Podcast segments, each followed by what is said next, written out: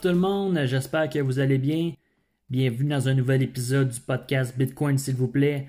Un podcast dédié à 100% au Bitcoin ainsi qu'à la critique des autres crypto-monnaies communément appelées les shitcoins. Aujourd'hui, gros gros épisode sur l'investissement de Bitcoin. C'est quoi la démarche à suivre pour commencer à acheter ses premiers Bitcoins, ses premiers Satoshi?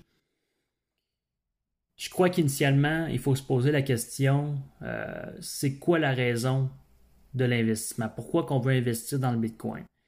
Et je suis prêt à dire que pour la majorité des gens, c'est euh, pour générer un profit tout simplement, de faire du cash, de se rendre riche du jour au lendemain. Pour d'autres, ça va être une question de, de, liberté, en fait, de se libérer du système en place, du système financier des banques qui, euh, peut-être pour vous, euh, n'est pas toujours en faveur du client, qui ne savent, savent, pas répondre à vos, à vos besoins, tout simplement. Pour d'autres, ça va tout simplement par curiosité. Ils sont curieux de savoir c'est quoi cette nouvelle technologie-là, c'est quoi ce nouvel actif financier-là. Donc, ils vont commencer à investir là-dedans pour, euh, pour s'informer, en fait, parce qu'ils sont curieux.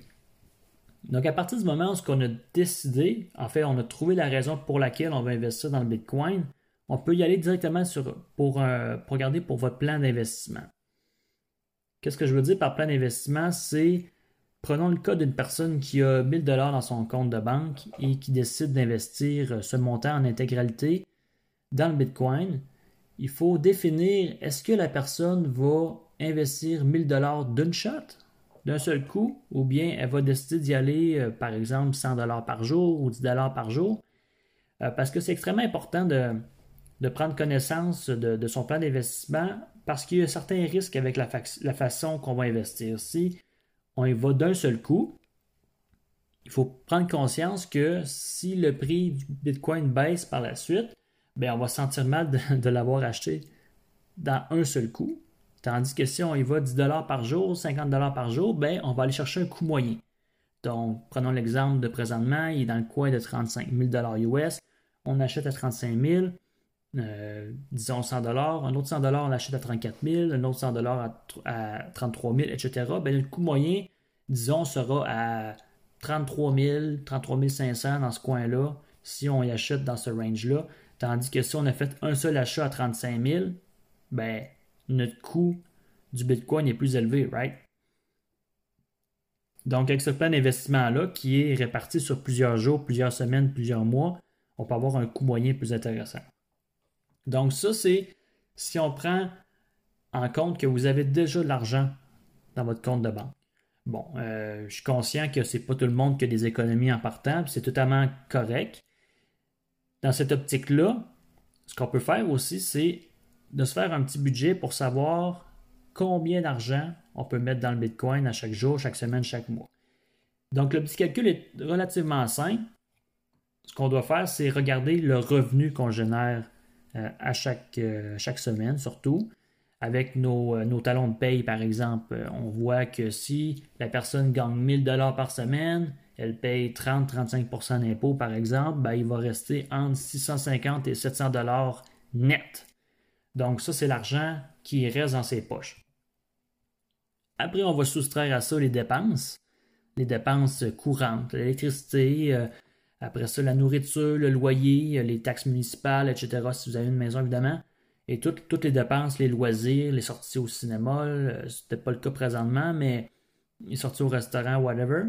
Et ça va nous donner, euh, en réalité, tout ce qui nous reste à la fin. Donc, prenons un exemple. Vous générez 30 000 de revenus net. Donc, revenus brut moins les impôts égale revenu net. Vous avez 25 000 de dépenses annuel. Donc, il va vous rester 5 000 que vous allez pouvoir investir sur l'espace euh, relativement d'un an environ. Donc, ça peut être une tâche qui est assez difficile parce que, bon, le revenu, c'est assez évident.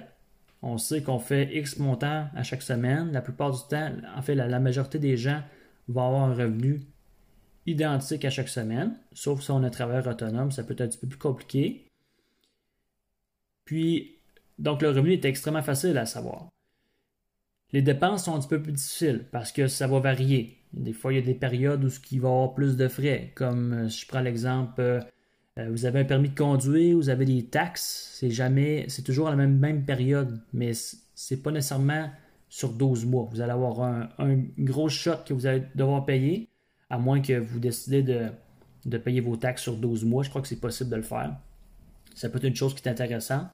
Mais moi, ce que, je dis comme euh, de, faire aux gens, c'est de regarder toutes les dépenses qu'ils ont eues dans un mois. Et comment trouver ça? Ben, vous allez sur votre compte de banque, vous regardez qu'est-ce qui est passé à la carte de crédit ou au compte courant, c'est-à-dire la, carte de débit. Puis, après ça, admettons que c'est 1000 dollars de dépenses pour un mois, ben vous faites x12. Donc, grosso modo, ça va vous donner 12 000 de dépenses. Et si vous voulez jouer safe, vous pouvez vous allouer une marge d'erreur de 5 à 10% Donc, 12 12 000 plus 10% ça va te faire un 1200 dollars supplémentaires, ce qui va vous donner 13 200 dollars. Donc, reprenons le scénario euh, original qui était de revenu net de 30 000 dollars ainsi que des dépenses de 25 000 ce qui va vous donner euh, l'argent restant de 5 000 pour l'année. Votre plan d'investissement était de mettre 10 par jour.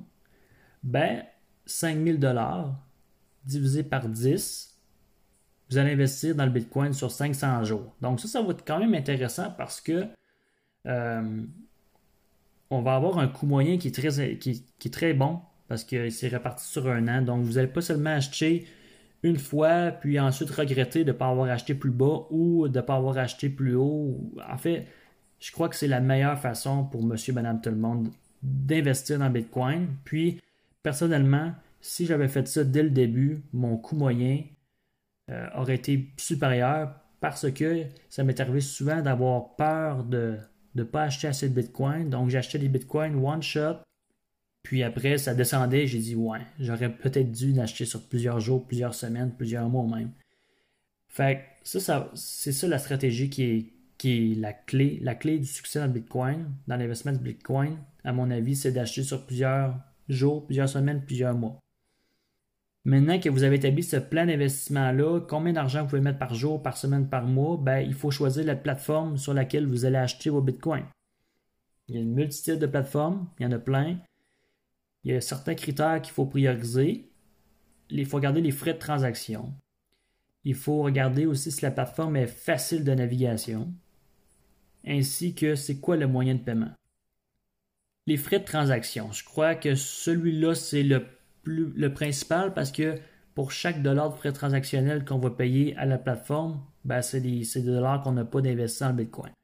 Et comment ça marche normalement, c'est que Prenons un exemple d'un scénario où ce que le Bitcoin est de 40 000 dollars canadiens. Ce qui est relativement le cas présentement, je crois que c'est 41 000, 42 000.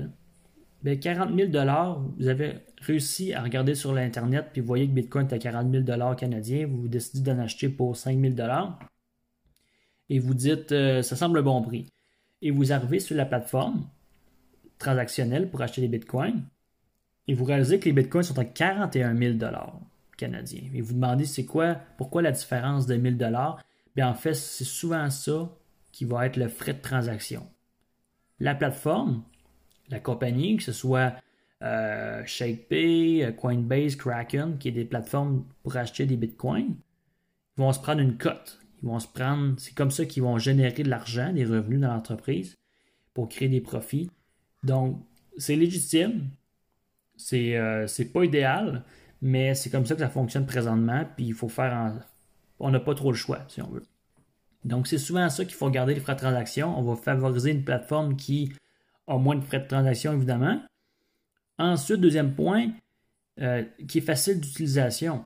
Si vous avez envie d'acheter des bitcoins fréquemment, ben, vous voulez une plateforme qui est assez simple d'usage, qui a, par exemple, possiblement une application mobile, euh, qui évite de faire des erreurs, tout simplement. Parce que c'est compliqué, euh, on augmente la chance d'erreur, puis on ne veut pas perdre nos bitcoins au final, right?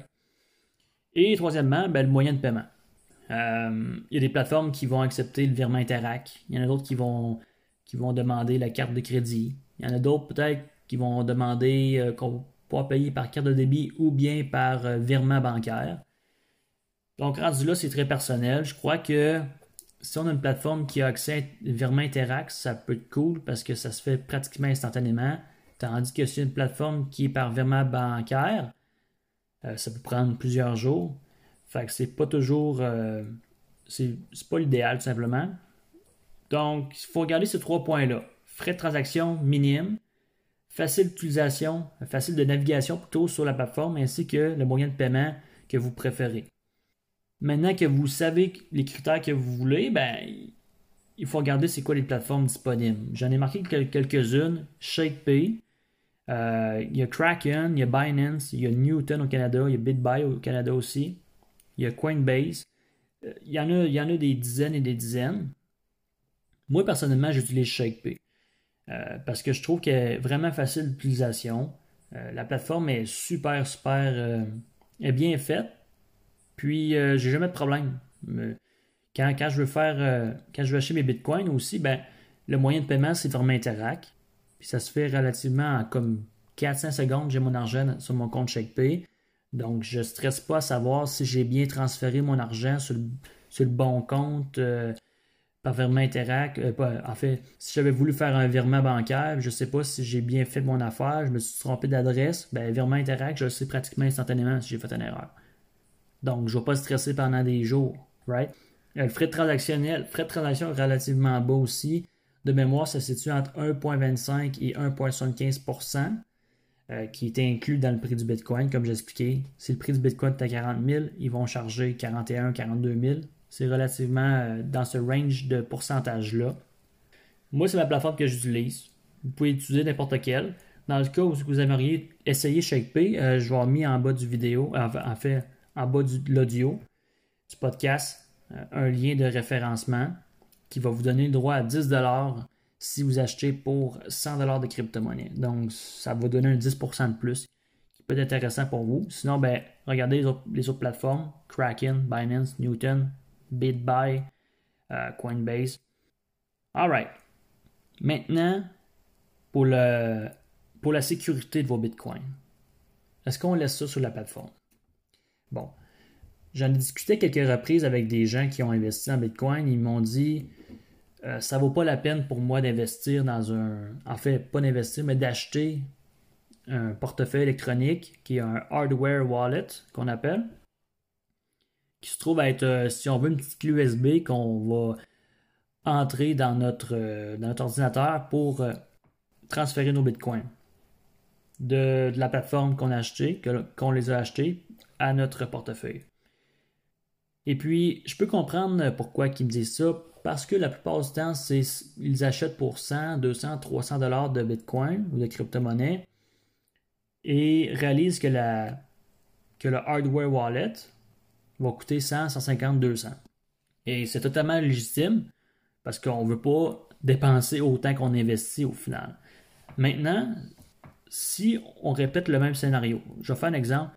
J'ai acheté pour 100 dollars de Bitcoin et puis j'achète un hardware wallet pour 100$, qui vaut 100$.